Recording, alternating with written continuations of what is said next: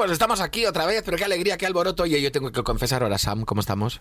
Muy bien, súper contenta y sentada, la verdad, en esta silla que es un confort con uh viscoelástico. ¿Puedo hacer un poquito de, descripción de lo que llevas de tu outfit de hoy? Sí, sí, ¿te atreves? Mm, es complicado, ¿eh? sí, la verdad, es una amalgama de cosas extrañas que Mira, yo estoy yo, pero voy a, con los dedos, un segundo, un, dos, o sea, son como seis dedos de falda. Sí, bueno, yo creo que en realidad era un cinturón, ¿no? De licra bastante ceñido. De hecho, venía por la calle, todo el rato me la tenía que bajar. Entonces llevo el tanga completamente por fuera, pero bueno, yo creo que es lo más moderno que pero Me encanta. Y aparte, el otro día te estoy viendo en directo que me encantó. Eres toda una máquina en el escenario, una explosión. Y no sé si te acuerdas, pero la falda que llevo ahora es la que llevaba en el directo. La lleva. Uh.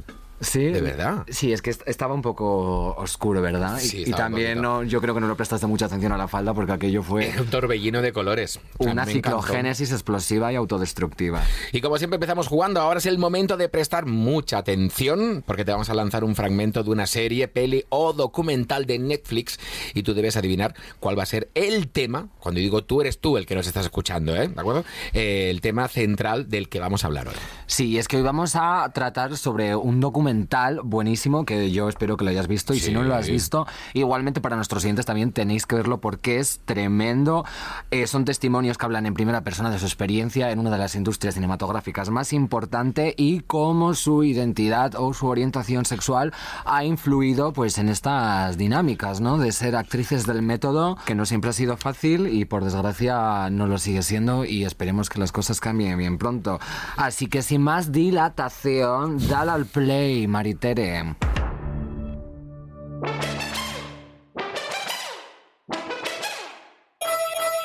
Ser abiertamente trans obliga a la gente a mirar mis obras anteriores y aplicarles una narrativa trans, porque no hice las películas de Matrix como narrativas expresamente trans. Una de las cosas más llamativas para mí es el trasfondo de rabia contenida que sentía al no poder ser quien era. Intentar encontrarme a mí misma en los medios era muy difícil. Efectivamente, bueno, yo creo que has dado todas las pistas, había y por haber dentro de este texto. es, es, el documental Disclosure y esta era una declaración que hacía, a ver si lo digo bien, ¿eh? que ya verás que van a venir los fans de Matrix y me van a palear en la puerta de, de este sitio donde grabamos el podcast. Es Lily Wachowski. Sí, bueno, yo, yo, creo que es uno de esos nombres que tú puedes pronunciar como quieras. Y además, cuanto peor le pronuncias, más divertido queda, ¿no? Samantha Hudson también lo suelen pronunciar fatal, fíjate tú. Y es muy sencillo, pero bueno. Bueno, Lily con su hermana Lana le dijeron eh, Matrix, bueno, y muchas películas más. Y Sense8, que es a mí una cosa que me encantó de Netflix, que yo fui, yo fui de los que se pusieron mm, farrucos contra Netflix. Ya, cuando hay que hacer otro, hay que hacer, pues claro, no nos podían dejar con las ganas y seguro que tú, si veas Sense8 y me estás escuchando ahora, pues entenderás lo que te digo. El documental de Netflix donde se aborda la representación de las personas transgénero en Hollywood y el impacto que deja tanto en la comunidad transgénero como en la cultura estadounidense. ¿eh? ¿A ti qué te pareció Disclosure? Bueno, pues yo lo vi, eh, me dio un arrebato de repente de consumir eh, series y documentales y cosas sobre el colectivo. No, creo que fue el día de la visibilidad trans o acababa de ser el orgullo o algo, pero en general me volví completamente loca y me sumergí como en una burbuja de LGBT y me vi como 300 películas. Vi también Vestidas de Azul, que es un documental muy bueno sobre mujeres trans aquí.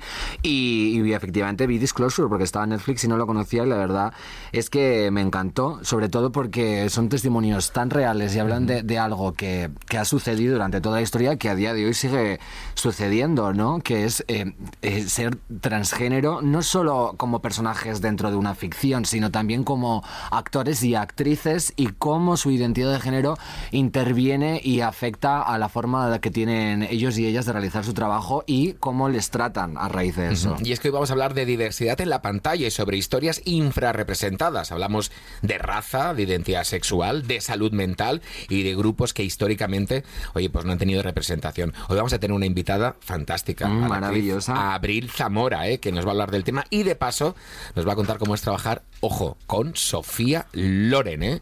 que es un nuevo proyecto aquí en Netflix, es fantástico y hablaremos con ella. Pero antes, eh, ¿tienes alguna pregunta, Samantha? ¿Sabes qué pasa? Que siempre empiezo yo las preguntas, así que te voy a ceder el turno. ¿Pero cómo? Hombre, claro, yo me gusta jugar siempre factor sorpresa y me gusta... Cuando eh, la persona quiere dominar, pues me gusta... dominar tú. Claro, y cuando la persona quiere ser sumisa, me gusta ser yo la sumisa. Pues voy a dejar dominar, si te parece. Mira, yo te voy a hacer la pregunta y es que entre tú y yo es una realidad, existen muchos años de diferencia, ¿de acuerdo? Y, y yo sí que es cierto que claro, yo, yo soy del 76, en los 80 y en los 90, ¿no? A mí toda la información que me llegaba, me llegaba a través de la televisión, o, a lo mejor te podías ir a una biblioteca y buscar algún libro especializado, etc, etc, etc. Y claro, eh, no he tenido alcance a toda esa información. ¿Creéis que sois una generación afortunada porque a través de las redes sociales, a través de Internet y etc, etc habéis podido formaros sobre muchas cosas que yo, por ejemplo, no tenía acceso? Desde luego, y además eh, yo creo que las cosas están avanzando en un ritmo tan de vértigo, o sea, pero es que ten en cuenta que yo creo que nunca hemos avanzado y evolucionado a este nivel en toda la historia de la humanidad. O sea, piensas sencillamente en la época medieval que fueron como eh, siglos y siglos de ningún avance, de tirar los orines por la ventana, de, de, quemar brujas y de repente a alguien se le ocurrió, ala, vamos a mirar los textos de Roma y de Grecia. Y surgió el Renacimiento y a partir de ahí, y ahora con el desarrollo de las nuevas tecnologías y con Internet, o sea, va todo tan rápido y en cuestión de años cambiamos tanto. Y yo sí que creo que mi generación es, es muy afortunada, pero ojo porque lo cortés no quita lo valiente y creo que si bien tenemos muchas herramientas, no todo el mundo las aprovecha como toca y eso está dentro de nosotros, ¿no? Entonces yo creo que hay de todo, pero yo estoy enamorado de mi generación, de la generación Z, con Z de zorra. Y, yo estoy a tope con ellos. A tope, a tope. Y es que es eso, o sea, si me estás escuchando y tienes un poquito la misma edad que yo, que tengo 44, ¿no? Si tú no tenías alguien a tu alrededor que formase parte de alguno de esos colectivos, eh, lo único que nos llegaba era a través de una ficción en el que había una gran distribuidora detrás que al final lo maquillaba todo para que a todo el mundo le gustase. Por ejemplo, si veíamos un personaje con síndrome de Down, eh, nos mostraban quizá la parte bonita o la parte amable o la parte... y no nos explicaban todo. Y cuando digo síndrome por ejemplo, tú veías películas que decían, mira, estos son indios. Yo entiendo que un indio de verdad viese a estos tíos ahí haciendo de indios y dijeran, ¿Pero de qué van? Pero si no tienen ni la misma cara, ni la misma... ¿Sabes lo que te quiero decir? Era, era todo un poquito pantomima. Yo creo que eso es una desconexión muy grande que hay entre nuestras dos generaciones. Sobre todo porque ahora, gracias a las redes sociales, pues por lo menos tienes más estímulos del exterior y realmente sí puedes llegar a conectar con, con gente real, ¿no? Porque tú te metes en cualquier red social y, y, la gente se manifiesta y habla de cosas y tú ves a, gente nativa americana de verdad y ves a gente racializada de verdad contando cosas de verdad y contando su propia historia, ¿no? Antes, en cambio, todo lo, todo lo que recibías del exterior y todas estas narrativas que escuchabas acerca de estas minorías o estos grupos tan marginales eran eh, mera ficción y las historias que le daba la gana contar a la, a la, industria cinematográfica que había detrás y que lo único, por lo único que mira es por el dinero, ¿no? Entonces Creo que, creo que es importante que en estas cosas se avancen y que sí que haya personas reales detrás de, esos personajes y que se cuenten historias de verdad, ¿no? Y ya basta de maquillar tanto la realidad y convertir las cosas en una ficción de poca monta. Y yo quiero ver la cruda realidad. Pero ojo que a veces los personajes y esas historias no sé el por qué, eh, eran los más desgraciados, los que tenían problemas mentales, los que estaban al borde del suicidio. O sea, nunca veías a lo mejor un personaje gay feliz de la vida y contento, ¿no? Siempre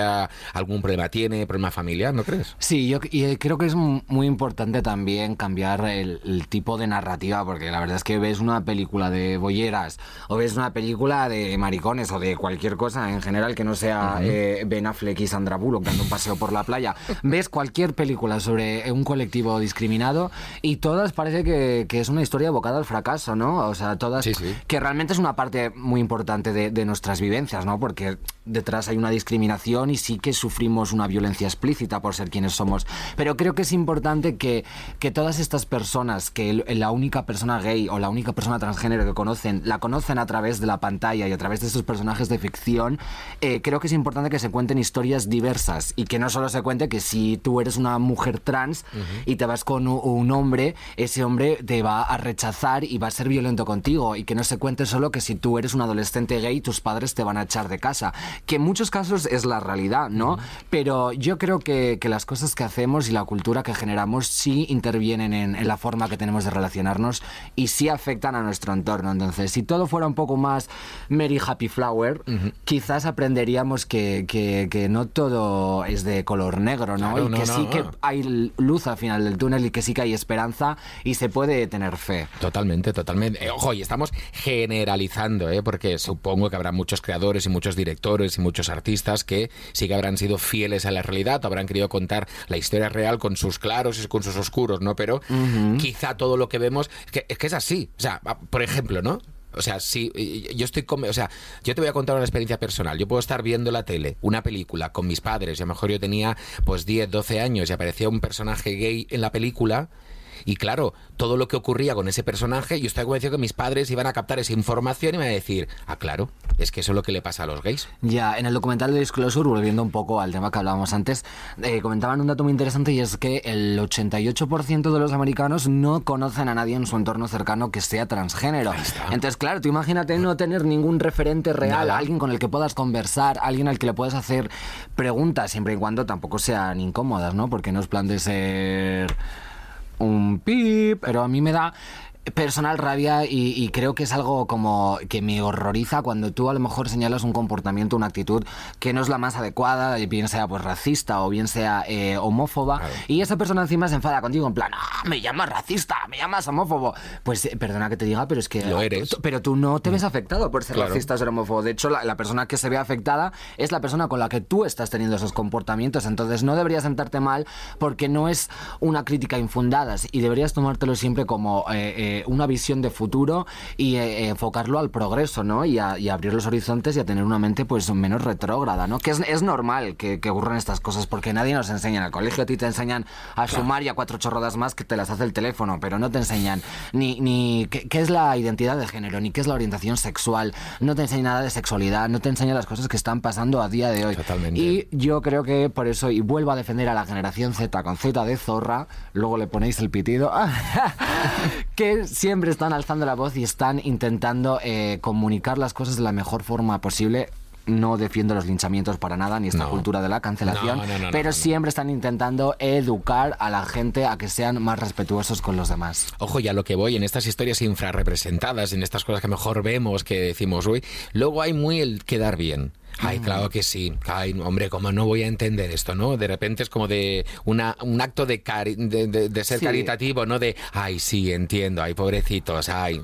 Claro, como de, no hay, no, condescendencia, ¿no? Ahí está. Y no tienes que ser condescendiente, tienes que ser radical con esas cosas y tienes que coger a la gente de tu entorno y decir, esto como los grupos de WhatsApp. ¿Sabes lo que ocurre, no? En los grupos. Y esto es un caso que seguro que a mucha gente que esto está escuchando le ha pasado. Un grupo de WhatsApp con la familia, de repente alguien hace un chiste, pues, eh, sobre las mujeres, sobre la gente negra, sobre transexuales, sobre la veneno, por ejemplo, en fin. Y ahí es cuando tú debes poner y decir, esto no tiene ni puñetera gracia, quítalo o me salgo del grupo. Al final decimos, o no decimos nada por, ¿no? para, para que todo el grupo siga en concordia y todo vaya bien. Sí. Y no. Yo creo que eso también va un poco con lo que he dicho antes de, de ser un social justice warrior, ¿no? Y estar siempre con... qué? Una guerrera de la justicia social, ¿no? y esta cultura de, de, la cancelación y del linchamiento. Y parece que, que es más fácil y, y, la gente está más dispuesta a criticar comportamientos cuando la persona es alguien, un personaje público, un ah, cargo relevante o alguien famoso, ¿no? Porque no tienes al fin y al cabo ese feedback y las consecuencias no son tan directas en, en un entorno. Pero es muy importante también eh, ser crítico y ser consecuente con, con tus amigas. Empieza en tu casa, eso mismo. empieza en tu entorno y no te empiezas a meter con alguien que Ahí es donde también hay un cambio, ¿no? Y creo que cambiar la mentalidad de, esas personas también es fundamental, ¿no? A ver, tampoco te digo que le vayas a tu bisabuelo, porque esa persona seguramente ya no tengas nada que hacer. Mira, yo, yo tuve un amigo que me dijo, a los primeros hay que, a los que hay que enseñar es a tus padres. Claro, desde y es verdad. Y, era, y, tenemos como la, la, visión esa de que son ellos los que nos tienen que mostrar a nosotros, no son ellos los que nos tienen que decir a nosotros cómo es la vida.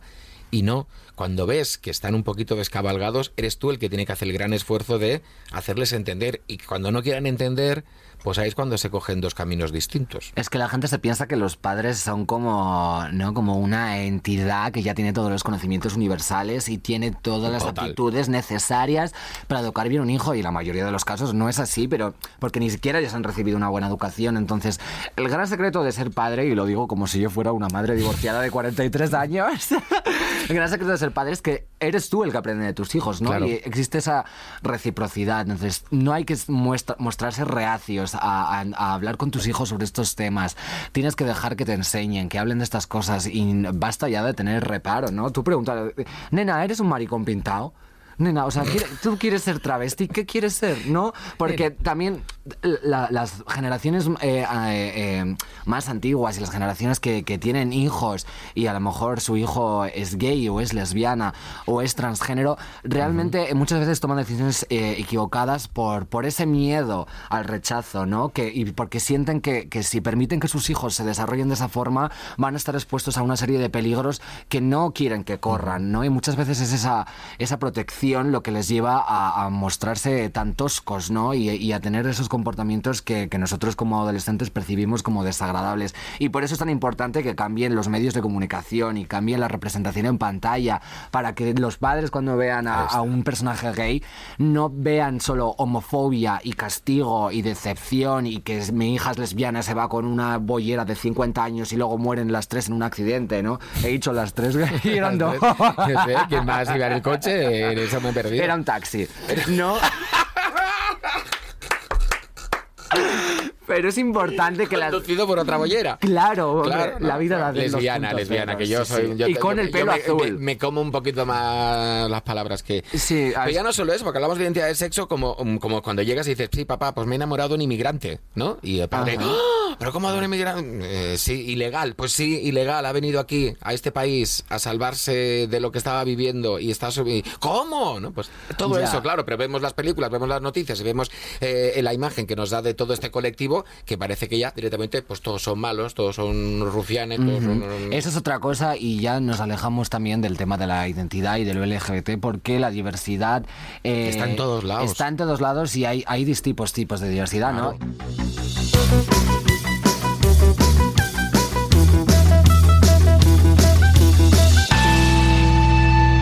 Viene la pregunta. Ahora viene la pregunta. venga, ahora. ahora no quiero. ahora ya no te adjunto. Ahora miro para otro lado. Bueno, pues me contesto yo. Mira, tampoco te piensas que yo tengo mucho problema, ¿eh? yo suelo hablar sola. Pero he tenido una efigie, ¿no? Como, Dime. ala, lo he visto. Eh, ¿Cuál fue, eh, o si has tenido alguna vez alguna... ¿Te has sentido representada por algún... Sí, alguna epifanía de algún personaje que hayas dicho, jope, es que soy yo, ¿no? En temas sobre todo de, de identidad. Mira, yo, yo te puedo decir que, que sí que, que, mm, ¿cómo te diría? explotó mi empatía y, entendí muchas cosas con el personaje de Tom Hanks en Filadelfia. Yo no sé si has visto la película de Filadelfia. no, pero el queso Filadelfia me encanta. Maldita sea.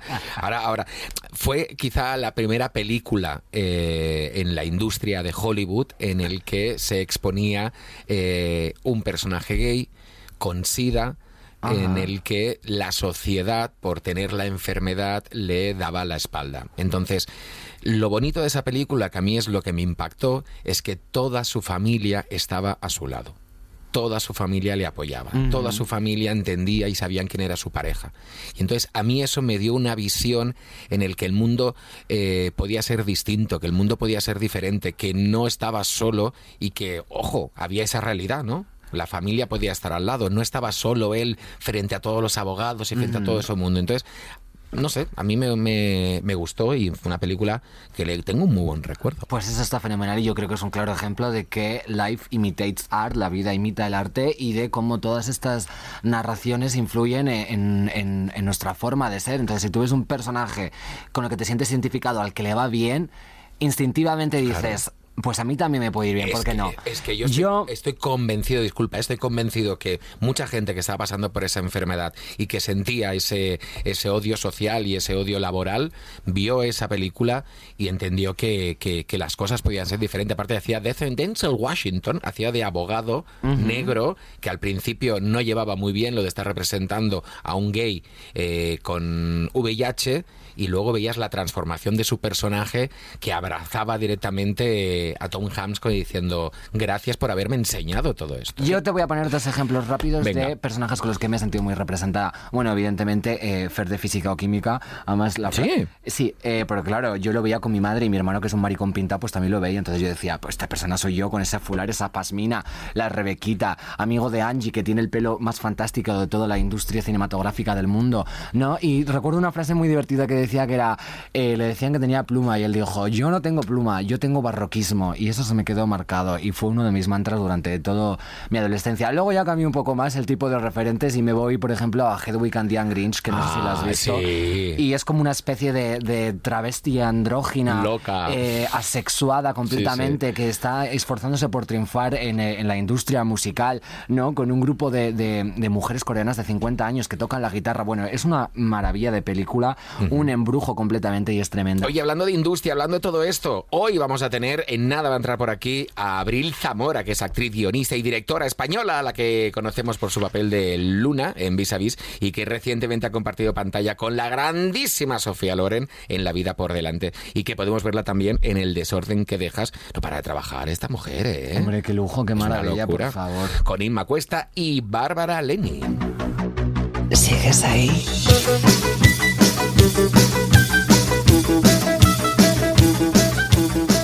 Muy buenas, Abril Zamora, ¿qué tal? Qué bien tenerte por aquí. Pues muy bien, la verdad. La presentación con tantos datos hace que parezca súper pesada, ¿no? ¿Has En realidad. Pero no paras de trabajar, esto Sí. está muy bien, ¿no? Bueno, porque siempre he sido una persona pues que pues que da mucho la chapa y quiero decir, eh, siempre he preferido eh, que me recuerden por pesada que no me recuerde a nadie, así que siempre he Claro sí. insistiendo, Bueno, insistiendo. Hay como- que tener morro porque sin morro no se va a ningún lado. Claro, en la desde luego. Y oye, y todo lo que nos hemos dejado del currículum, parte guionista, bla, bla, bla, bla, Sí. 1500 cosas. Sí, sí, sí. La experiencia hecha persona. Bueno, hoy vamos a hablar de la vida por delante, si te parece, para empezar, que es. Yo creo que la oportunidad de actuar con Sofía Loren y ser dirigida, ojo, por su hijo, vivir en ese clan familiar, no sé cómo preguntártelo, pero ¿has despertado del sueño? La verdad es que yo no soy muy mitómana y soy muy realista y al principio cuando me llamaron para la prueba dije que no, quería hacerlo. ¿Cómo? Porque no sé, no sé italiano y yo siempre digo que puedo fingir cantar o puedo ¿No sabes bailar. italiano? No soy italiano y es en italiano la película y con todo mi Ma morro? Fui y dije, sí, lo sé hacer, bla, bla, bla. me preparé la prueba, hice el casting leyendo el texto directamente y me cogieron al final. Y claro, es cierto que muchas veces, por muy poco mitomana que seas, llega un momento en el que dices, Cari, mañana voy a grabar con Sofía Loren. Pero luego llegué allí y ella fue como tan humana, una señora tan campechana y tan normal que el mito hizo plap, se estrelló al suelo y no. Y fue una cosa como. que no me- sepas, me- me he quedado que me- yo también. Como Sara Montiel cuando fue a Hollywood, que se aprendía el, el texto literal y Tal no, cual, no entendía tal nada cual, de sí, inglés. Totalmente, pero a mí me dicen, oye, aunque sea, mañana vas a saludar a Sofía Loren y me tiemblan las piernas y me pongo a preparar carbonara Pero como un loco. Yo soy muy insegura, claro. soy muy insegura de por sí, soy muy insegura. Entonces de pronto intenté crecerme yo, vale, eres Sofía Loren, yo soy Abril Zamora, vale, encantada. Claro. Porque es que si no me hubiera devorado ella en cada plano con esos ojos, con esas pestañas, con Sí, esa verdad, esos párpados que tiene tan profundos que Oye, y, y aparte, si no me equivoco, llevaba muchos años sin hacer películas y accedió porque su hijo dijo, oye, mamá, hay que hacer esto. Entonces, Claro, Sofía Loren es una leyenda y es una leyenda que está en los ojos de la gente que la mira. No es que ella se comporte de un modo como muy diva y tal. Pero sí, es una experiencia maravillosa y estoy encantada de poder hablar de ella, la verdad. Y, y para terminar sobre este tema, y el actuar en italiano, yo cuando yo, yo he ido dos veces a Italia y mi pareja eh, sale, o sea, no quiere entrar conmigo en los en las tiendas porque yo le pingui ahí a todo y entonces le echo mucho morro y entro una bolsa, por favor, y de, de cueste y es una vergüenza, pero yo le pongo todo el morro. ¿Tú le pusiste morro Le también? puse muchísimo morro y luego al día siguiente lo olvidé completamente todo. Llegó un momento en el que pensé que hablaba italiano y en algunas cenas a las que me llevaban y tal intenté comportarme como una persona italiana y dije cosas como casi con sentido, pero lo olvidé. Luego cuando grabé El desorden que dejas, que se grabó en Galicia, automáticamente se te pega el acento y siente que eres, que eres la- más es que el gallega. acento gallego se pega Ya, fácilmente. Es que soy de Sardañola. Ya, bueno, no, no, no, como- pero- no, no, pero se pega muy fácil, Se pega ¿eh? muy el acento. fácil. Pero qué fuerte. Estamos, es Sigo flipando. Además, eh, en la Sigue película viva. a veces ha- hablas como, pones una palabra en español y yo decía, ay, mira qué bien, qué rollo así como mixto, ¿no? ¿Entonces Qué ¿La has divertido". visto? ¿La has sí, visto? claro. ¡Ah, la Claro. versión! ¡Jo, qué sí, guay! sí, sí, sí. Hombre. Hombre, a ver, no te piensas que vamos aquí a hablar con alguien. Pues Cari, no todo el mundo la ve cuando luego te van a Ya, entrevistar ya, sobre ya, ello. ya. Bueno, yo te, voy a decir que la he visto como hace eh, cuatro horas. Porque ayer. Pasándola ahí. Sí, Ahí al filo de lo imposible. Al filo. Pero bueno, mejor eso que nada.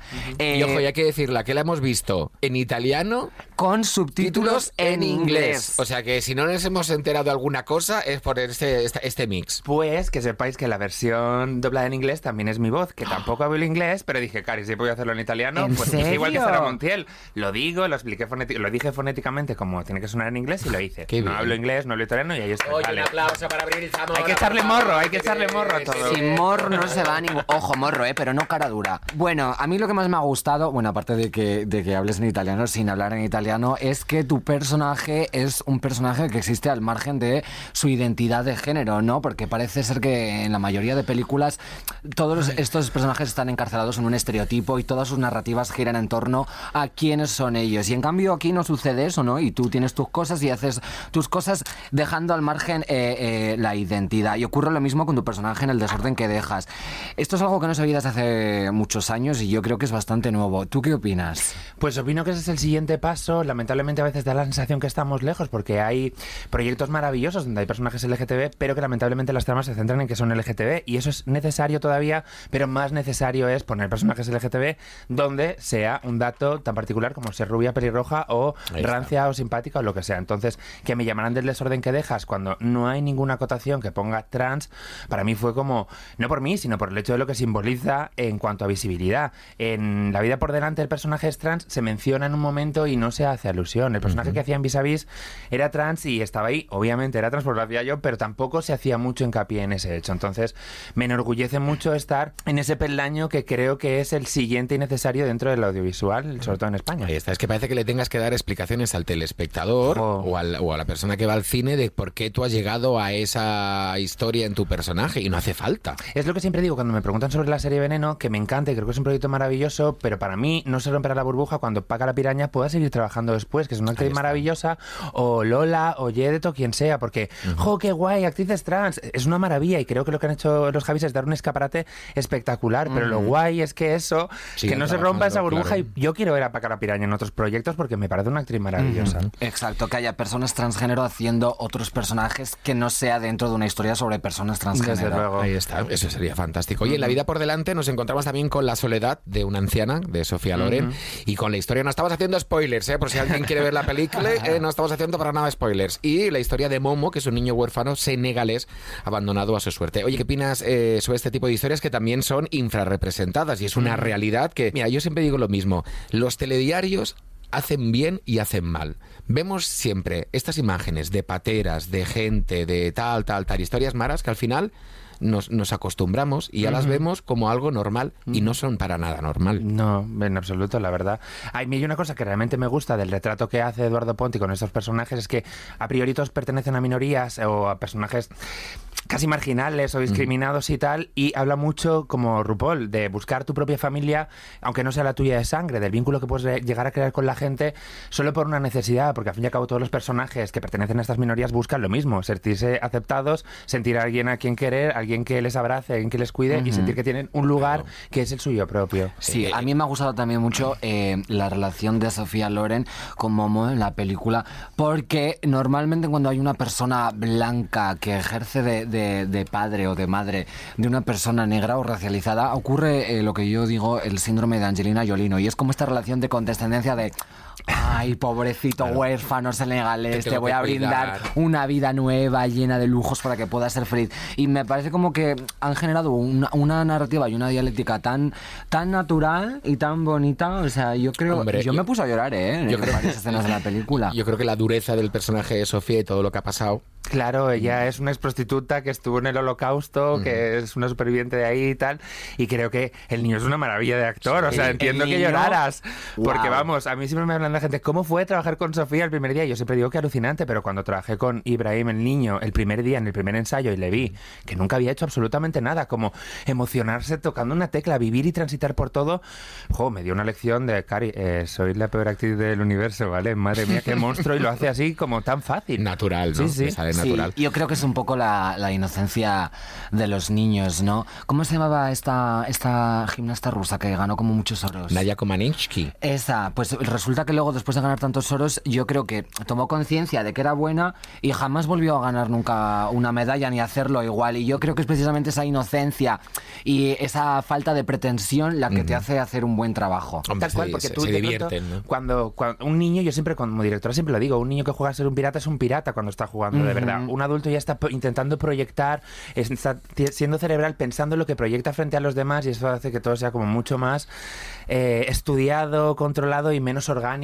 menos sucio y menos visceral, como hace un niño que no se plantea realmente lo que está proyectando en cada Mm, momento. Eso es performance, hay que interiorizar el personaje, hay que ser el Hay que personaje. serlo, hay que ser el ¿no? personaje, eso También me gusta mucho, eh, bueno, aparte de que está Sofía Loren y yo la amo porque ya lo he dicho, pero es que tiene los mejores párpados del mundo. Es una, es una cosa que miro mucho, no tiene tampoco mucho sentido, pero esa mirada, no sé, y es una leyenda. Pero me gusta mucho ese personaje porque la película habla como, o sea, quiero decir, es un ejemplo de que puedes hacer varias narrativas sobre eh, personajes marginales, también exentos de, de- de esa identidad que ellos tienen, pero introducir eh, personas tan diversas, con distintas historias, y hacerlo de una manera compacta y que quede natural, ¿no? Porque tienes, pues, por una parte el tema de la inmigración con Momo, que es senegalés, luego está tu personaje, y luego está el de Sofía Loren, que también habla eh, y, y pone el foco y, y el- centra la atención en algo que está a la orden del día y es la soledad de, de la gente mayor, ¿no? Y de cómo eh, de repente vas perdiendo familiares o por circunstancias o por tu contexto te vas quedando sola o, o se muere tu, te quedas viuda o, o yo qué sé, mil cosas, ¿no? Y de repente te ves sola siendo mayor y parece que como ya eres adulta, incluso eres de la tercera edad, pues que no tienes ningún problema. Y sí tienen Claro, todavía preocupaciones Hombre, y claro. Hay que- que habla Samantha, por favor. No, es verdad. me Y aparte encanta. que me, me hace mucha gracia que digas lo de los párpados y a mí creo que la parte más complicada para ella, aunque nunca lo comenté, es el hecho de que al final de la película sale sin pestañas, sin maquillaje Claro. y tal. Y para ella, que siempre es un icono y que una vez me dijo, yo llevaba extensiones en la película y una vez hablando con alguien del equipo me preguntó, yo las enseñé y tal, y ella me cogió por donde y me dijo, no debes hablar nunca de tu pelo falso porque eso rompe la ilusión. Entonces, me dio la sensación que para ella transitar por el final de la película tan dramático y sin maquillar debió ser un viaje personal bastante fuerte porque ella nunca se muestra frente a los demás sin el maquillaje y todo eso. Entonces creo que para poder representar lo que tenía que contar, que era la soledad de las personas mayores, hacía falta que ella transitara por eso y creo que es de aplaudir que una señora como ella hubiera hecho... Hombre, a mí, a mí me sorprendió muchísimo verla, con perdón, tan decadente, porque claro, la, la tienes como un icono de belleza, siempre tan estereotipada, tan guapa, tan divina, y de repente eh, eh, encarnar ese personaje tan visceral, yo eh, me ha gustado mucho. verdad. Imagínate para su hijo, hay una secuencia en la que Claro. está en el hospital y yo, claro, Claro. vi cómo dirigía él en ese momento. Él es un director, como éramos tan pocos los personajes, y un niño que nunca había hecho una película. Yo que era española que no tenía ni idea del idioma. Su madre que hacía millones de años que no trabajaba, grabando una secuencia en un hospital con ella en un estado complicado y de pronto él dirigiendo con todo tipo de ternura y tal y suavidad, pero estás viendo a tu madre postrada en una cama en un momento muy complicado. Entonces creo que fue un viaje muy personal para ellos a nivel emocional, al igual que nos salpicó al resto de actores que estábamos ahí. Si después de todo esto no estás corriendo a ver la vida por delante, es que no tienes sangre por las venas. ¿Sabes lo que te quiero decir? Aparte, ojalá todos tuviésemos el corazón del personaje de Sofía Loren en esta, en esta película. Hablamos de Disclosure. ¿Has visto Disclosure? No soy muy fan, lo siento. ¿No te gusta? No, o sea, que voy a ser súper sincera y No, no, hombre, me faltaría más. Si no- Me gustó el, prim- el, el primer rato, me gustó porque creo que es una cosa muy necesaria, pero yo soy eh, promotora de que realmente no hay que regodearse solo en el drama y hablar solo de las cosas malas que nos han pasado, sino que también hay que reflejar las cosas buenas que nos están pasando en algunos momentos. Y creo que cuenta algo muy necesario y que creo que es muy importante que se sepa, con lo que yo personalmente me siento muy identificada, pero creo que tan solo gira en torno a qué mal esto, qué mal se ha hecho lo otro, qué mal esto, hay de mí, hay de mí. Y eso creo que proyecta un halo frente a los demás que no conocen las historias trans, que no siempre es 100% positivo. Sé que es una cosa un poco difícil de entender, pero por ejemplo cuando yo veo una ficción feminista y se hace tanto hincapié en el discurso feminista en vez de vivirlo de un modo orgánico y fluido, a mí me echa un pelín para atrás como espectadora. Y creo que pasa un poquito igual, que es como muy mirad, qué mal lo hemos pasado y estamos... Y me falta un poco más de él. Estamos haciendo cosas, hay actrices trans que se están labrando un camino, Hubo cosas estamos buenas, peleando, claro. ¿sabes? Entonces creo que dentro de la balanza es más fácil llegar a través de algo un poco más dramático a la gente, pero creo que también es importante decir, Cari, soy una persona trans, soy una persona normal, trabajo con normalidad, la gente no me machaca, a veces me dan de vez en. Sé que es una utopía, pero creo que también es importante hablar de eso, porque si no, si no, yo soy una... Yo, por ejemplo, cuando era pequeña no tenía muchos referentes trans y me costaba mucho verme representada en ellos, aunque ahora lo puedo entender de otra manera, porque todo el mundo me lo asociaba a algo negativo. Entonces, es que mira, de, de eso, de eso hemos empezado hablan- hablando el, el podcast que hoy, de yo por ejemplo, películas y contenido que veíamos en los 80 y los 90 porque no teníamos acceso a otra información, porque no existía internet ni las redes sociales y siempre había como esta historia oscura detrás de estos personajes, ¿no? Y de repente tú, tu vida te da para que de repente te cruces con una persona trans y yo para mí es de las mejores cosas que me han pasado en la vida, porque de repente ese, e, e, esa estructura que te habías montado se va totalmente y descubres a alguien que que, que, ha tenido una vida difícil en algunos casos, otros y otras que no la han tenido difícil que, y que han tenido la suerte de tener una familia y un entorno que les ha acompañado y lo ves desde otro punto, otra realidad, ¿no?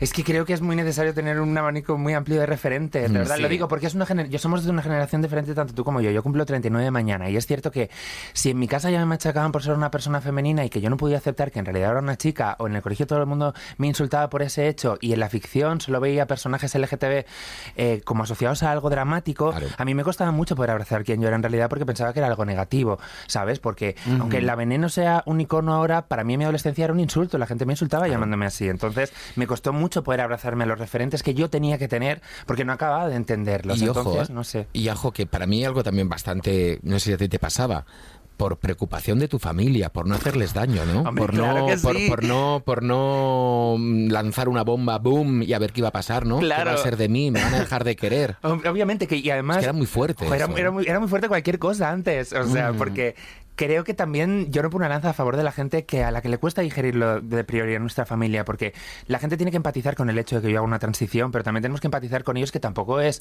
eh, es fácil de, ah, vale, fenomenal y tal, pero parece que exiges el hecho de acéptame desde el minuto uno. No, primero voy a entender todo esto y voy a transitar por esto, incluso voy a pasar por un proceso de duelo, no por el hecho de que no te entiendas, y por, sino como decía mi madre, por el hecho de que piensa que me podía ir peor por el hecho de ser una persona trans, y eso es cierto sufrimiento, pero parece que yo quería la inmediatez de la integración y la aceptación y ya está. Totalmente. Entonces, Ajá. es cierto que siempre hemos enfocado, yo cuando le dije con 15 años a mi madre que le gustaban los chicos, generé un problema. Tengo que hablar de una cosa súper importante. Claro, te tengo que decir ¿sabes? algo muy importante. Y mi madre ya estaba colocada en, oh Dios mío. No. Entonces tampoco fluí de ese modo. Pero bueno, creo, y perdonadme, no quiero que se me malinterprete, creo que Disclosure, si se pronuncia así, es un documental súper importante Ujú. y súper necesario, pero a mí no me turboflipa por ese hecho. Yo creo que es, es, es un documental que no, ¿Turbo no está hecho de decir? Lo dice mi novio Me siempre, encanta perdón. Turbo Flipa, disculpa, Sam, ¿eh? Pues me ha gustado, hay que, su- hay que No, apuntar. hay que- hay que- Cambiemos el nombre del podcast, llamémoslo Ahora es Turbo Tur- Flipa a partir de ahora. hay que apreciar la- los nuevos conceptos y las nuevas palabras.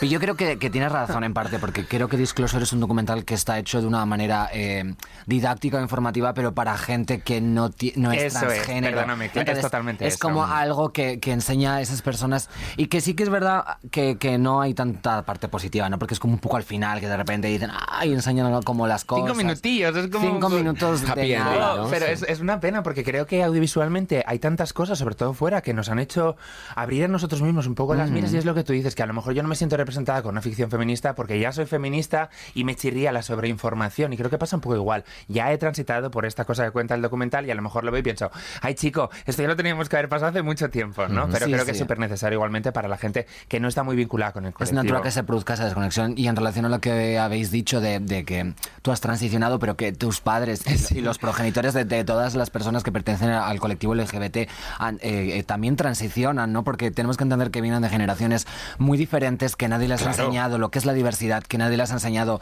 cómo abordar esos temas con tu hijo o con tu hija y que realmente se están enfrentando a algo nuevo. Y por eso es tan importante que eh, haya diversidad y se incluyan personas racializadas, personas con diversidad funcional, personas LGBT en, en- en estos circuitos, circuitos mainstream, ¿no? Y en películas que, que no tienen por qué ser underground o que no tienen por qué ser exclusivamente temática, eh, temática LGBT. Personajes no binarios en la ficción, ¿cuántas veces has visto? Personajes chicos trans, que es algo que podría parecer un... Yo no veo en la ficción No española pues. jamás. Entonces, mi, o sea, yo siempre en la ficción que hago intento poner este tipo de personajes porque están en mi círculo y porque para mí es importante, pero creo que la gente tendría que abrir un poquito de mira. Si no es como, vale, pongo esta chica trans simpática, entonces ya he llenado el cupo de personajes. Claro, y luego que nos estamos centrando, pues por, por, por la cercanía que tenemos con estos temas, pero lo hablábamos también, ¿no? Como cuando ves a lo mejor, eh, sí, papá, es que mira, me he enamorado, ¿no? Una chica me he enamorado de este inmigrante que no tiene papeles y ya, ya está, es una desgracia, la tal, no sé qué, y, y- y- y- y no, no es así, ¿no? Y claro, la realidad o lo que nos han dado de comer todos los días va a esos miedos, a esos pánicos, ¿no? ¿Qué dirá la gente? ¿Qué vas a hacer tu vida? Esto no es lo que tenías que hacer. Mira, la gente tiene que ir a psicólogos, Cari, porque de pronto muchas veces siempre te preguntan, ¿te preocupa mucho el que dirán. Hay gente que parece que le molesta el hecho de que seas feliz o de que te sientas realizada como persona y que están enfocando su odio hacia ti cuando en realidad no estás haciendo absolutamente daño a nadie. Entonces, si tienes un problema con la felicidad ajena, ve a un psicólogo, no pasa nada por ello, lo hacemos todo el mundo, ¿sabes? Una cosa Eso se llama proyección y es cuando te molestan cosas en los demás porque te ves reflejado en esas cosas, ¿no? Entonces me molesta que seas feliz porque yo no soy feliz. Yo no soy feliz. Y me- me o sea, y te hundo. La gente tiene un problema con. y es- son com- eh, cosas totalmente anodinas que no intervienen para nada, ni en tu libertad, ni, en las- ni en tu día a día, ni en tu vida. Entonces tú déjame hacer mi vida tranquilita y déjame ser feliz y hacerme. Pues yo qué sé, como si quiero casarme con un cactus en, en alta mar, ¿no? Que ahí no hay Pínchate- leyes. y puedo- pínchate tú. Claro, pues, Claro. pues me caso con un cactus, con un ficus y con quien me dé la gana. Feliz o ahí sea. tenéis fucuitis y ca- ca- catuquitus. La gente se preocupa por chorradas, ¿no? Vete a hacer un crucigrama. Oye, qué pena que, de- que vuelquen tanta energía en eso, Ya, ¿no? Porque, es que- claro, yo cuando era adolescente era una persona con mucho odio, ¿sabes? Me encantaba criticar a la gente y tal, y eso, ah, me encendía muchísimo. Luego ya me relajé, pero recuerdo toda la energía que, eh, que gastaba en las sensaciones negativas, en plan de esta persona, aquella persona de allí y tal, y cuando te relajas es todo mucho más tranquilo y no se genera una úlcera dentro de ti. Yo quiero meter otro tema encima de la mesa de abril y me interesa mogollón tu opinión, que es el mirar hacia otro lado. Gente que forma parte de un colectivo, y cuando hablamos de colectivo hablamos de muchos colectivos que se sienten infravalorados o no están representados en la realidad, y que cuando la suerte les sonríe, cuando parece ser que el, que el, que el entorno les acepta, miran hacia otro lado. ¿Tú qué opinas sobre esto? Opino que cada uno es muy libre de hacer lo que quiera y mirar hacia otro lado porque también es muy difícil gestionar tus propias movidas y a lo mejor ya sufici- Muchas veces me preguntan, ¿hay cierta actriz trans que nunca ha mencionado que es trans o cosas así? Es que cada uno es libre de hacer lo que quiera, de bailar lo que quiera. Yo no me siento un referente de nada en absoluto porque me parece demasiada responsabilidad y no soy la persona que vaya en todas las manifestaciones con, con la pancarta a la primera porque yo intento ayudar a la visibilidad desde mi trabajo y desde mis herramientas que son estas. Entonces creo que es muy justo y es mi responsabilidad que hable de ello porque tengo la suerte de poder estar sentada aquí frente a vosotros con este micro y entonces decir un poco mi manera de ver, pero también hay que entender que es una decisión personal y que hay gente que no quiere hablar de nada relacionado con su intimidad y hay gente que su orientación sexual, su género, lo que sea, debe ser algo muy íntimo y no quieren hablarlo, Pero, pero, no, pero no lo hacen por miedo, lo hacen porque no quieren hablar. no hacen porque, claro, Yo eh, creo que hay, hay de no todo, sé. ¿no? Y es, es muy importante entender que cada persona va a su ritmo y cada persona tiene su propio contexto y sus propias circunstancias. A lo mejor si tú estás en un entorno más favorable en tu familia Claro. y tienes una situación difícil en el colegio, te puedes desarrollar más. Cuando llegas a casa no estás en un entorno hostil. Entonces, al llegar a casa y estar arropada, puedes preocuparte y pre- pe- pensar, ay, me ha pasado esto en el colegio, eh, ¿será bullying? ¿Será acoso escolar? ¿Tendrán razón o tendrán razón? Pero si tú estás recibiendo estímulos negativos por todos los lados, sencillamente te encuentras abrumada y la, la mente se para y no puedes pensar en otras cosas. Entonces, Roma no se hizo en un día y yo animo a la gente desde casa que no fuerce situaciones comprometidas, que siempre intente escucharse y que, que si no puedes salir del armario en uno, dos, tres años o en diez, pues ya te vendrá tu momento y que no por eso eres menos valiente. Y yo creo que, que cada uno hace sus cosas y ser una misma, evidentemente, es un acto político. No hace falta que te vayas a una manifestación a poner una pancarta y a gritar una consigna. Yo creo que salir a la calle y atreverte a ser quien tú quieres ser, eso ya estás lanzando un mensaje y eso estás hablando sin tú utilizar ni una palabra. Porque luego hay gente que, que sí que tiene más discurso y hay gente que a lo mejor se siente eh, menos valorada porque dice, joder, yo no tengo ese discurso, no he llegado a ese nivel, pero también requiere muchas agallas y mucho coraje vivir en un entorno en el que no te sientes valorada, en el que no te aceptan y fingir ser una persona que no eres las 24 horas. Pero el objetivo es la felicidad. Totalmente. ¿No? Es que, Cari, solo tienes O sea, una vida. Vas a intentar vas sí, a sacrificarla siendo algo está. que no eres. Sí, no solo para agradar a una gente que ni siquiera te está apoyando. Es que es lo más absurdo del mundo. Claro, Entonces, o sea, que- Cuesta darse cuenta de eso, ¿eh? También. A mí me tranquiliza mucho siempre pensar en la muerte, ¿no? Entonces yo digo, Ay, joder, pasa de un lado a otro. ¿Has visto Abril lo que es el programa con esta mujer? Es que, es que de verdad. Vamos a ver. Yo ahora que iba a decir, si nos estáis escuchando, quien esté escuchando, busca la felicidad, ya está. Ahora, ahora, ahora le va y le suma. Yo estoy tranquila porque está la muerte. Ah, Vamos. Nena, con una camisa de rejilla, una minifalda dos centímetros y un tanga de leopardo amarillo por fuera, ¿qué te puedes esperar de esta travesti tan estridente? ¿has visto Pero a mí me tranquiliza mucho pensar en la muerte y la gente tiene como un concepto de la muerte muy catastrófico, pero yo siempre pienso, y ahora me voy a otro lado también, ¿no? A lo mejor tengo una cita con un chico y digo, ay, madre mía, por favor, eh, eh, no puedo comportarme de esta manera, no puedo ser así, no sé. Y luego, en cambio, pienso en la muerte y digo, este, este, con el perdón, este imbécil se va a morir algún día. Y entonces el, el recuerdo que tenga de mí va a desaparecer en cuanto se muera. Entonces, ¿por qué voy a estar yo preocupada por algo que, Ah, es, vale. que es perenne y que va a desaparecer, no? Y no le estafes, no le estafes, porque es que Claro. mucha gente Claro. tiene estrategias. Cuando en las relaciones personales no le voy a dejar este mensaje porque va a pensar, no me voy a poner esta ropa porque va a pensar. Entonces, cuando realmente se enamore de ti y que te conozca, va a descubrir que no eres lo que pensaba. No estafemos a la gente, seamos nosotros mismos, ¿no? No sé. Oye, voy a poner otro tema encima de la mesa. Soy el que pone los temas encima de la mesa. Yo quería que- hablar de la muerte todavía, ¿eh? Ah, quería sí, hablar de ah, la pues muerte. no, pues sigue, sigue, No, porque sigue. es que, eh, quiero decir, me da muchísima rabia que la muerte sea un tema tan súper tabú y que no se hable ni siquiera en el colegio. Que a mí no me interesa aprender raíces cuadradas porque no las voy a utilizar, pero la muerte sí que va a estar presente en mi vida. Totalmente. Y creo que es un tema del que no hablamos mucho, la verdad, y creo que es guay que se mencione. Y hay que estar preparado, ¿eh? Por Mira, eso yo, te digo. Yo, hace dos meses perdí a mi padre. Y cuando, cuando estábamos en momentos estos de tanatorio, la gente, ¿estás bien, Jordi? Pues se te ve bien. Yo decía, ¿y qué, qué queréis que haga? Que actúes el drama. Claro, es como de, si Ajá. esto, aparte a mi madre la había perdido ya hace 10 años, como de, si yo sé que este sentimiento es para toda la vida, cuanto antes asuma que es para toda la vida y lo localice y lo ponga bien en un sitio, podré vivir feliz. Si le doy de comer y si lo alimento y si le... y, uh, entonces este sentimiento me va a arrastrar y voy a ser incapaz de vivir y hay que reconectarse a la vida lo antes posible. Sé que para gente es más difícil y es más complicado y que cada, y cada uno tiene su historia, ¿no? Pero yo personalmente sonreía porque no había más que hacer. Era lo que pasaba y, y- y- y estamos aquí para celebrar la vida. Todo Sí. mundo, yo mandaba mensajes a todo el mundo, mandaba no tal, no sé, yo ponía mucha vida para todos, mucha vida para todos. Qué bonito. ¿Qué, qué te voy a decir? Es que en los metros bajo tierra decían una frase que era como no se supera, se aprende a vivir con ello, ¿no? Claro. Entonces es eso, tú quiero decir, entendiste que tenías que aprender a vivir con esa sensación Totalmente. y a gestionártela como podías, pero que toda la gente venga esperando que actúes el drama, que estés Que estés instalado, triste, que estés triste, es cari, pues a lo mejor no me nace llorar ahora y a lo mejor dentro de cinco años lloro o no, pero es una pena que pasemos por ese tema de puntillas, porque a lo mejor lo de la muerte, cuando yo empecé mi transición fue algo fundamental en mi concepto, quiero decir que Hmm. si de pronto tú sabes que tu vida es efímera, te das cuenta de que no puedes malgastarla porque solo tienes esta. Entonces Claro. dices, he estado ocultándome toda la vida. No me arrepiento de ello porque a lo mejor no tenía la cabeza suficientemente amueblada para poder sobrellevar el peso mm, que suponía para mí mostrarme como soy a los demás. Pero a lo mejor el hecho de pensar que la vida es efímera hizo que realmente me pusiera las pilas. Totalmente. No hay que negar las cosas y no hay que eh, intentar suprimir las emociones negativas. Las emociones negativas son igual de válidas que las positivas y, y yo creo que, que- que tienes que aceptarlas y afrontarlas de la mejor manera posible para que ambas convivan y no supongan un problema. Y yo en mi funeral, por favor, quiero que haya una mega barra de pole Apunta, dance. apunta. De pole dance. Claro, unas Pero que- strippers Pero ¿quién va a bailar ahí, Ah, vale. Ah, pero ¿quieres? pero- pero- ah, ah, para este, no, no para, Para mi ti. funeral, no, para mí no. ¿Yo para qué quiero eso? No, para Ah, la no gente sé, que se divierta. Yo no quiero que vengan a llorar. Te podemos articular de alguna forma y hacerte subir y bajar por la Y yo barra. quiero que todos los invitados vengan con un sombrero divertido y que luego en mi tumba pongan una, una bruja de estas que tiene la cara como una calavera que salen en Halloween que hacen como y te dan un susto.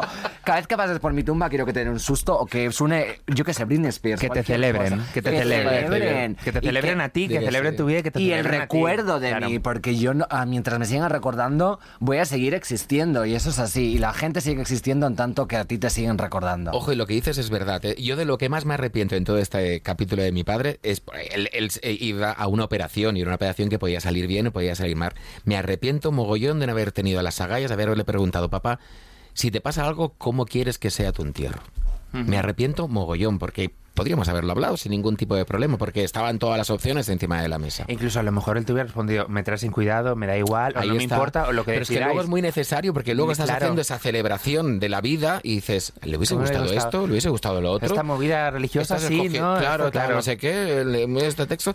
Venga, vamos Pero a es muy violento, perdonadme, es muy violento hablar de ese tipo de cosas porque, aunque lo sepas, aunque lo dijeras, estás dando por hecho que es el final y a nadie le gusta saber que se está acabando la película. A mí no sé. Terry de Wisconsin, tenemos que apuntar como posible tema para el futuro la, La muerte. muerte. ¿De acuerdo? El que no por favor, invitadme. Bueno, digo yo, porque si no, ¿a qué invitado vamos a traer, no? O- Te pintamos un- una, una ojerilla y una calavera en la cara cada una No, venimos una hacemos cosa. un poquito de Ouija, a ver si encont- encontramos que venga alguien. Voy a poner ahora sí un tema Venga. encima de la mesa para ir. eh, Se va a caer la mesa con tantos Sí, con tantos temas. Reaprender. Esta palabra que estamos escuchando ahora tantas veces, ¿no? Que yo no sé eh, si tú estás a favor, si estás en contra. Yo estoy muy a favor, porque he tenido que reaprender mogollón. Y aparte me parece un, me parece un término constructivo. Y todo lo que es constructivo y no es destructivo, lo abrazo. Le- lo quiero para toda la vida. Tienes que desaprender también para poder reaprender y Eso tal, mismo. ¿no? Que también se habla mucho de eso. ¿Cómo va a ser Eso algo sí, desaprender, negativo? claro, es la palabra, Claro, ¿cómo va a ser algo negativo si al fin y al cabo no paran de pasar cosas y tenemos que ir adaptando un poco a lo que pasa y hay que... Es maravilloso. Yo muchas veces escucho movidas que he dicho en entrevistas y mierdas que he dicho con las que ya no estoy para nada de acuerdo porque al día siguiente pienso, ya no pienso de este modo y es maravilloso estar viva, porosa y aprender de lo que está pasando a tu alrededor. Yo, la, mi palabra favorita últimamente es empatía. Empatía, que también bueno, creo que es una sí. cosa que en el colegio no se aprende, no, no, no. que nadie te enseña a ponerte los zapatos de otro y creo que eso abriría mucho las puertas a la tolerancia, a la visibilidad y tal. Porque nos enseñan la competencia. Tal y, cual. la- y en la competencia la empatía no tiene nada que ver. No, pero no tiene que nada que ver. Hace al poco, final. Word, yo que escribo y todo eso, mis movidas y tal, Word me marcaba empatía como si no existiera. Yo creo que debe ser una palabra como procrastinar, que son palabras como ¿no? modernas que Sí. antes no utilizaba nadie. ¿Tú, Pero Sam, claro. qué opinas del reaprender? O desaprender, claro, porque Yo- primero tiene que primerlo uno para que venga loco. loco. Claro, yo creo que Tú que eres joven, tú, tú, tú ya, pues, o sea, tú estás hecha ya a estos tiempos. Nosotros no. No, no. Bueno, a ver, a ver, no, es- no es Ah, que claro. se- no es que seáis viejos o mayores, es que No, no, no, no. Y yo soy asquerosamente joven, ¿no? Y me encanta en cuanto puedo digo, tengo 21, maldito. Tienes 21, Cari. Es una niña Pero de ¿cómo puedes? mierda. Pues entonces has tenido que reaprender muchísimo para poder hablar así. Porque, o sea, tienes Mm. un concepto y un discurso tan ordenado, tan bien explicado, pero que nace de un lugar tan visceral que asusta que tengas 21 ¿Sabes solo. qué pasa? Alma Que tengo, vieja. tengo mucho tiempo libre. Entonces, claro, ocupo mi tiempo en, en esas cosas. Yo creo que el, el reaprender y desaprender se mezcla todo en un concepto que es de construirse, ¿no? Y que realmente es un lujo estar equivocada. O sea, el, el mundo avanza, las cosas cambian. Y evidentemente eh, yo voy, en un momento llegaré de mi vida a ser mayor, por mucho que me pese, y sé que vendrá una nueva generación y no quiero ser la típica polla vieja que dice, ah, esta juventud, no sé qué, no sé cuántos. Eh, Thomas Edison es una bruja, la nueva tecnología, los móviles, por favor, qué horror. O sea, qué gusto que vengan nuevas generaciones y venga gente joven y gente nueva que te diga, oye, pues mira, esto que pensabas hace 50 años, pues es que ahora ha cambiado y ya no es así y eso está mal. ¿Por qué no que tienes un poco de miras y, ca- y cambias tu forma de pensar? A mí eso me parece fundamental y precioso. Y romper los estereotipos, perdón, también por el hecho de que parece que cuando tienes cierta edad no puedes hacer según qué cosas ya. Es que porque, ahí está. O sea, yo me pongo faldas de de cuadros y me da igual que la gente piense que estoy como un cencerro o que, que me creo muy joven, pero es que me gustan de verdad. Soy muy ¿sabes? malos a veces. Queremos ver a viejas en bikinis y en minifalda. Y yo cuando Claro. sea una vieja voy a ir todo el rato en triquini. Me da igual que sea en Siberia o que sea por la Gran Vía. O sea, yo voy a, voy a ser la más cucurruta y la más periquita del mundo. Oye, que yo me pregunto, después de todo este rato que llevamos charlando, ¿sigues ahí? Un juego, sí, tengo un serio? juego. Os cuento, son frases reales que dijeron actrices o actores de Hollywood a la hora de recoger un Oscar, ¿de acuerdo? Y tenemos que adivinar quién. Os ¿Quién voy a dar quién? tres opciones, eso mismo. Menos y- mal, porque yo no tengo ni idea de actrices ni de actores. Tampoco. Porque claro, a ver, según con lo que diga, porque a ver si os todo. Vamos al primer discurso, ¿de acuerdo? ¿No? Con toda la emoción. Venga. Aplausos, por favor, acaban de dar un Oscar, por Ay, favor. bravo. Ay, gracias, gracias, gracias. Bravo, Oscar. ¿Qué demonios? Yo ya tengo la tele y como no sé si voy a volver a estar aquí arriba en toda mi vida, me voy a tomar el tiempo que necesite para agradecer el premio a quien quiera. O sea, una radicala encima del escenario. Carmen Machi seguro. Carmen Machi no es. Julia Roberts, cuando ganó por Erin Brockovich. Nicole Kidman, cuando ganó por Las Horas. O Emma Stone, cuando ganó el Oscar por La La Land. Yo, Julia Roberts, que se enrolla, ¿no? Julia Roberts yo la veo como muy... Muy radical de decir, muy, re- igual. muy remilgadita, ¿no? Como de, Y de- como- de señora que, claro, que está un y poco aparte ya- que Julia Roberts no es una persona especialmente premiada, hasta Erin Brockovich le dieron un premio y dijo, pues con todo mi coño voy a decir lo que me dé la gana, yo creo que sí. Sí. Oh, bueno, pues, pues. Respuesta correcta, es Julia Roberts, ¿de acuerdo? Que la gente decía que, eh, que venía con la imagen de la princesa, ¿no? La novia de América y que de repente subió y dijo, mira, me da igual todo, ¿no? No, no fue nada recatadita de decir, bueno, gracias. Bueno, pues hijo". la novia de América se ha divorciado, no pasa nada. Totalmente, totalmente. Bueno, vamos a por otra. Este es un presentador o presentadora de la gala, dice. Bienvenidos a la 87 entrega de los Oscars. Esta noche honramos a lo mejor y a lo más blanco, perdón, a lo más brillante de Hollywood. Tres opciones. Ellen DeGeneres. Neil Practic Harris, que es eh, Sí, de de- Cómo conocí a vuestra madre, o Chris Rock. Tenemos a dos eh, presentadores blancos y uno negro. ¿Quién Hombre, por creéis? descarte yo creo que el negro no, porque entonces sería demasiado fácil que el negro dijera lo de los blancos, ¿no? Es O, un- o podía ser una que puya más, ¿no? ¿No? ¿Tú crees? Que No. opto por Neil Patrick Harris. Chris Rock. Yo digo que él va. para- Tú dices que Chris Yo, venga, Rock, ¿no? Sí, sí, porque igual es más facilón. Yo qué sé, tiene más sentido que lo critiquen, ¿no? Pues bueno, pues es Neil Patrick Harris. ¡Hala! Que ojo, aunque lo diga, aunque lo diga él, supongo como bien sabemos que estaba escrito por un guionista, ¿no? Que Claro. ahí diciendo. ¿Sabes qué pasa? Que Neil Patrick Harris siempre se disfraza de cosas muy divertidas en Halloween y a lo mejor va como medio en pelotas. Entonces me cuadraba mucho que siendo tan atrevida de repente dijera eso, que a lo mejor es lo menos sentido del mundo y es un guion, ¿no? Pero que le pegaba por el personaje. Ojo, me encanta el personaje porque lo veíamos en cómo conocía vuestra madre de Superligón, las mujeres son lo menos, eh, me da igual, no sé qué, y luego tiene una vida totalmente distinta con su pareja, con sus Hombre. hijos. ¿Tú no lo Eh, recuerdas de un médico precoz cuando éramos más Sí, jóvenes? Que era súper adolescente, que era como lo primero que hacía y tal. A mí me encantaba ella. ahí. Cierto, es verdad, es Buenísimo, verdad. Y es un pedazo de maricón como la copa de un pino. Muy bien, Viva. bravo. Arriba con ello. Bravo con ello. Vamos a por la última, venga, va. He sido un sinvergüenza en mi vida. He sido egoísta. He sido cruel a veces y difícil en el trabajo. Y estoy agradecido de que muchos de ustedes en esta sala me hayan dado una segunda oportunidad. Ay, mira qué bien de conocer eso. Jack Nicholson. No sé quién es. ¿No sabes quién es Jack. Nicholson? Él tampoco sabe quién soy yo. Que es verdad. Estamos en igualdad. Me mata. Jack Nicholson, por mejor imposible. Cuando dieron Jack Nicholson, Jack Nicholson es Jack Nicholson. Le pega a Jack Nicholson, la verdad, ¿eh? Sí. Le pega, pero... Leonardo DiCaprio por El Renacido, que de repente eh, yo no lo veo tan sinvergüenza a Leonardo. ¿Sabes No, Leonardo que no. DiCaprio? Sí, sí, Ahí sí. sí, ¿no? sí, Ahí vamos me bien. gustaba su corte de pelo, entonces eso sí que lo manejo más. ¿En Britannic o en...? No sé, Jack Nicholson es calvo, a lo mejor por eso no No, es el del resplandor con las con las Sí. cejas Ah, sí, láser ah, claro, claro, sí quién es, sí. El, de la, el del hacha. Sí, sí, de- qué miedo. Bueno, es que a mí esa película eso me gustaba Shelley Duvall. Doblada por Verónica Forqué, que estaba Sí. súper graciosa. La, eli- la- la voz del Verónica castellano, todo el mundo la sí. odia, pero es la voz de Verónica Forqué que ojo, eligió Kubrick. eligió en- la Kubrick, eligió, ¿eh? Esa- sí, sí. Y la di- medio dirigió un poquito...